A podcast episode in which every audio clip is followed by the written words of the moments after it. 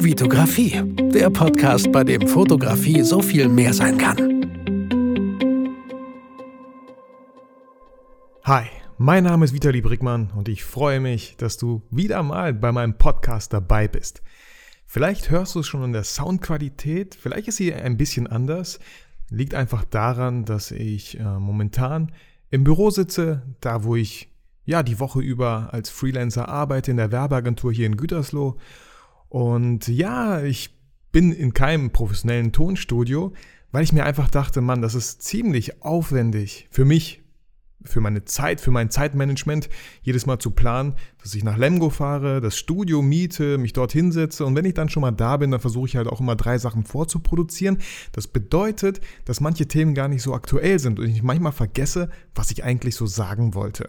Und deswegen dachte ich mir, hey, komm, trau dich, mach's einfach hier im Büro. So, äh, ich habe ein paar Kollegen, die sitzen irgendwie nebenan. Und auch ich habe dann solche Gedanken und denke mir, oh Mann, was denken die? Hoffentlich hören die mich nicht. Ja? Deswegen nehme ich gerade um 8 Uhr 27 dieses, diesen Pod, diese Podcast-Folge auf, äh, weil noch nicht so viele Kollegen da sind und äh, die Wahrscheinlichkeit, dass jemand hier durch die Tür reinkommt und mich fragt, ob ich irgendwas für ihn tun könnte, ziemlich gering ist. Und genau deswegen, falls du dich wunderst, aber ich glaube, der Ton sollte echt gut sein, weil das Mikro ist gar nicht mal so schlecht hier, habe mich hier schön eingerichtet und ähm, ja, falls äh, doch irgendwie doof klingt oder falls ihr irgendwelche Tipps habt, ähm, wie ich den Sound besser machen kann in solchen, in solchen Räumlichkeiten hier, die ziemlich hallen, ähm, dann schreibt mir doch gerne und gib mir echt einen Tipp. So, viel dazu. Äh, fangen wir direkt an mit der Folge. Das Thema ist ähm, Lern Videos zu machen. Wie komme ich darauf?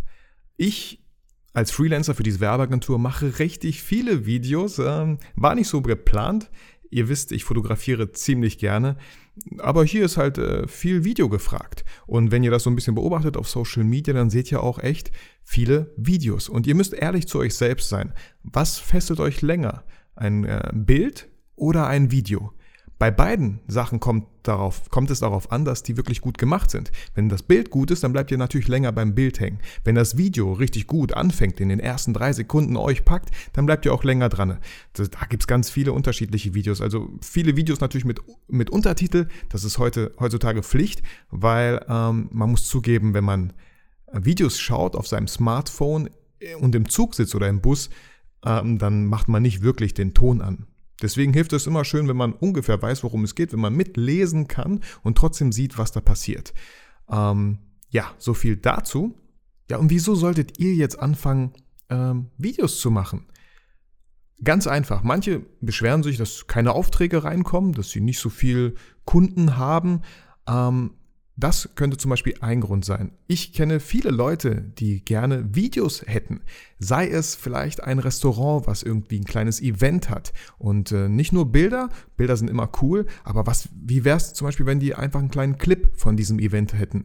Vielleicht sogar mit Leuten, mit Gästen, die sagen, ach, das ist super schön hier, ich war mir nicht sicher, ob ich hier hingehen soll, aber hey, meine ganzen Zweifel wurden über Bord geworfen, weil das Ambiente hier super schön ist. Wenn man, wenn man sowas als Kunde, als potenzieller Kunde in diesem diesem Restaurant sehen würde, dann würde mich das zum Beispiel überzeugen, hey cool, dieser Typ äh, sagt die Wahrheit, kommt ehrlich rüber so, hey, vielleicht fahre ich da einfach mal hin, anstatt vielleicht einfach, wenn ich ein Bild sehe und mir denke, hm, ja, gut, hat er gerade einen guten Moment erwischt oder vielleicht ist das Bild sogar gestellt, keine Ahnung. Oder andere Unternehmen. Es gibt so viele Unternehmen, die irgendwelche Produkte produzieren, sei es irgendwie der Metallbranche, Plastik, keine Ahnung. Aber vielleicht diese Produkte, äh, vielleicht einen kleinen Clip über dieses Produkt, wie es angewendet wird, wie, wie das aussieht, was man damit machen kann. Und schon haben die vielleicht, wenn die hoffentlich einen Social Media, äh, einen Facebook-Kanal haben, diese Firma, schon haben die ein kleines Video von diesem Produkt. Oder selbst für vielleicht interne Mitarbeiter, dass die wissen, wie dieses Produkt funktioniert. Also es gibt super viele Möglichkeiten, Videos zu machen. Und Ihr habt ja, wenn ihr Fotografen seid, dann habt ihr sowieso schon eine Kamera. Und ganz viele Kameras heutzutage, die man so kauft, haben eine Videofunktion. Meine 5D Mark II, die ich mir damals geholt habe und immer noch habe, ich habe die 5D Mark II die von Ken, habe ich immer noch und die hat eine Videofunktion. Ich muss dazu sagen, dass das äh, ja so eine erste Kamera war, die so eine Videofunktion hat. Das bedeutet, klar, sie kann Videoaufnahmen machen, aber sie ist wirklich sehr beschränkt in den ganzen Optionen, in den ganzen Einstellungen, die man für Video treffen kann.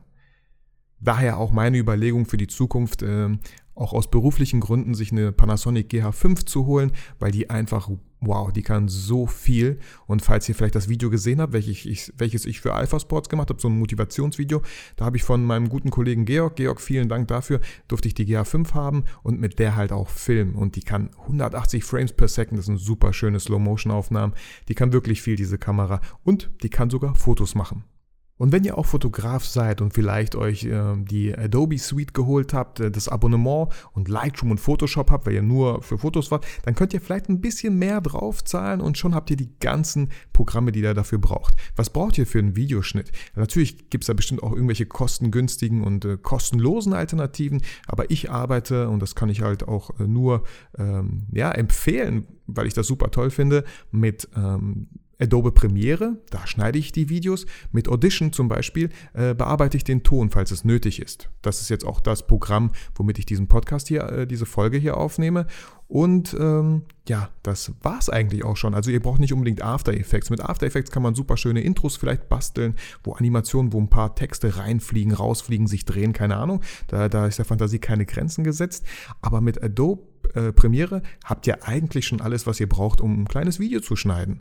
Ein paar äh, ja, Basics, die man so beachten sollte. Ein kleines Intro, worum geht's. Mit Text kann man super gut arbeiten. Dann das Video selber und dann vielleicht nochmal ein Outro, wo man mehr Informationen zum Produkt, zu euch findet. Also je nachdem, was für ein Video ihr da halt erstellt. Und wenn wir alle ganz ehrlich sind, ich, ich kenne das von damals, ich äh, war fünf Jahre im Fitnessstudio angemeldet, bin ein Jahr davon hingegangen und da habe ich richtig viel Geld ausgegeben für so, ein, ja, für so eine Mitgliedschaft im Monat. Und wenn, ich weiß nicht, wo das gerade liegt, vielleicht bei 17 Euro im Monat für die, für die ganzen Adobe-Produkte, das ist so krass und das sind die ganz neuen, aktuellen Produkte. Und wenn ihr da einen kleinen Auftrag im Monat habt, dann habt ihr das Geld ja schon locker drinne.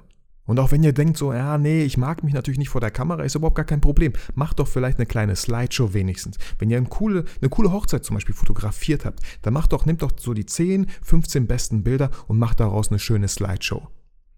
Bestimmt gibt es auch Software im Internet, mit der man das machen kann, aber wenn ihr das halt selber macht, so dass mit eurer Handschrift so ein bisschen personalisierter so rangeht mit schöner Musik, wobei bei Musik ist halt auch immer die Frage, Müsst ihr nicht immer unbedingt machen, weil, wie gesagt, Fakt ist einfach, dass die Leute kaum noch den Ton anmachen. Wenn die sowieso Bilder sehen und kein Video, dann ist die Wahrscheinlichkeit noch geringer, dass da irgendjemand den Ton anmachen wird. Also braucht ihr noch nicht mal Ton. Macht einfach ein paar schöne Bilder, vielleicht mit Text, weiß nicht, mit einem kleinen Untertitel, eine Geschichte dazu, eine Location. Ich weiß nicht. Also da ist auch wieder gesagt, wie gesagt, eure Fantasie gefragt, was ihr daraus macht. Aber das wäre zum Beispiel ein Beispiel, einfach aus euren Bildern eine Slideshow zu machen. Und schon würde ich vielleicht hängen bleiben. Vielleicht anstatt nur bei einem Bild, ach, das ist so schnell durchgescrollt bei Facebook leider heutzutage. Deswegen einfach einen, einen coolen Starter mit so die ersten drei geilen Bilder direkt am Anfang der Slideshow, damit ihr den Zuschauer schon mal ein bisschen habt. Und dann, äh, ja, und so fängt man irgendwie an mit so mit dem Format Video. Oder wenn ihr demnächst mal ein Shooting habt, ihr kennt bestimmt einen Fotografen und dieser Fotograf hat natürlich auch eine Kamera und die Kamera hat bestimmt eine Videofunktion. Und das bedeutet, fragt doch mal einfach, hey, ich habe ein cooles Shooting mit einem Model, hey, lass doch mal einfach ein Video daraus machen. Lass doch mal einfach festhalten, so, ähm, was wir da fotografieren, lass uns dann die Fotos einblenden. Also fast genau so, wie ich halt auch meine ganzen YouTube-Folgen gemacht habe. Weil mir das voll gefehlt hat in dieser ganzen Welt der Fotografie. Fotografen, die zeigen, wie fotografieren die und äh, einfach auch nichts verstecken, einfach total transparent sind und ich genau sehen kann, ah, so sind die Bilder entstanden, ah, das war das, das war das RAW-Bild, das Out-of-Cam-Bild und so hat er es bearbeitet. Also ich würde mich super freuen, wenn ich, ich freue mich auch jedes Mal, wenn ich solche Videos halt entdecke, nur entdecke ich halt viel zu wenig Videos von solcher Sorte. Oder nehmt Models. Models brauchen Setkarten. Und dann macht doch den eine Videosetcard. Ich weiß nicht, vielleicht gibt es da so einen speziellen Begriff dafür, aber habe ich auch schon öfter gesehen. Einfach Videos von dem Model in den Posen und dann schneidet ihr das richtig schön zusammen. Ihr nehmt ein paar Einstellungen auf, verschiedene Perspektiven, das Model guckt anders, vielleicht verschiedene Outfits, lasst sie drei Outfits wechseln und schon habt ihr dann, wenn ihr das im äh, Adobe Premiere zum Beispiel halt zusammenschneidet mit einer coolen Musik, mit ein paar coolen Schnitten, so Transitions nennt man das, ne? das heißt so Überblendung von einem Bild zum nächsten. Da gibt es super coole Tutorials auf YouTube. Wenn ihr euch da so ein bisschen schlau macht, dann bin ich mir ziemlich sicher, dass ihr da richtig coole Ergebnisse äh, findet und andere Models vielleicht so schon direkt aufmerksam werden. Und ihr macht ja sowieso vielleicht ein Shooting mit dem Model. Also warum nicht auch noch eine Videosetcard hinterher machen? Macht super viel Spaß. Ich finde, man kann halt nicht früh genug anfangen, mit äh, ja, dem Format Video rumzuexperimentieren, rumzuspielen und ähm, ja, das auch einfach zu lernen. Ich finde, das wird, wird echt wertvoll für die Zukunft, weil viel mehr Video gefragt ist beim Kunden, bei den ganzen Leuten. Ja, so viel zu dem Thema Video. Wenn ihr Fragen habt, dann schreibt mir natürlich. Ich hoffe, ich konnte euch so ein bisschen vielleicht die Augen öffnen, vielleicht so den letzten kleinen Arschtritt geben, äh, weil ihr euch noch nicht, noch nicht so ganz traut, äh, eigene Videos zu produzieren, zu schneiden oder so. Ich habe auch so angefangen. Ich muss dazu sagen, okay, ich war damals schon, weiß nicht, 14, 15, habe meine ersten Videos geschnitten. Wir haben damals irgendwie Quatsch in der Turnhalle gemacht, ein paar Saltos geschlagen und so, mit cooler Musik und so. Äh, die Videos sollte ich mal rausgraben, werde ich auch irgendwo mal hochposten, äh, hochladen. Das, äh, fand ich ziemlich cool und das war so der Anfang. Aber jeder fängt irgendwie natürlich mal an. Auch ihr habt mit der Fotografie irgendwann mal angefangen.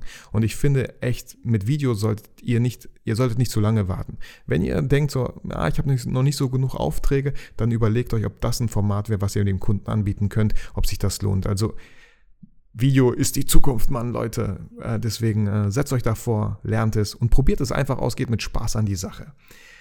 Ja, das war's auch schon für diese Folge. Ich danke dir vielmals, dass du mir deine Zeit geschenkt hast und dir diese Podcast-Folge angehört hast. Nimm deine Kamera, schau dir die Videofunktion an, nimm ein Model, nimm Kollegen, geht zusammen auf das Abenteuer Fotografie, aber auch Videografie, macht ein paar coole Bilder, äh, schneidet die in irgendeinem Programm zusammen, vielleicht findet ihr eine Free, Freeware, ihr kennt bestimmt Leute, die schon mal Videos gemacht haben, fragt die einfach oder fragt mich, ist kein Problem, ähm, geht raus, macht Bilder, macht, haltet geile Momente fest, aber vor allem vergesst nie, warum ihr fotografiert.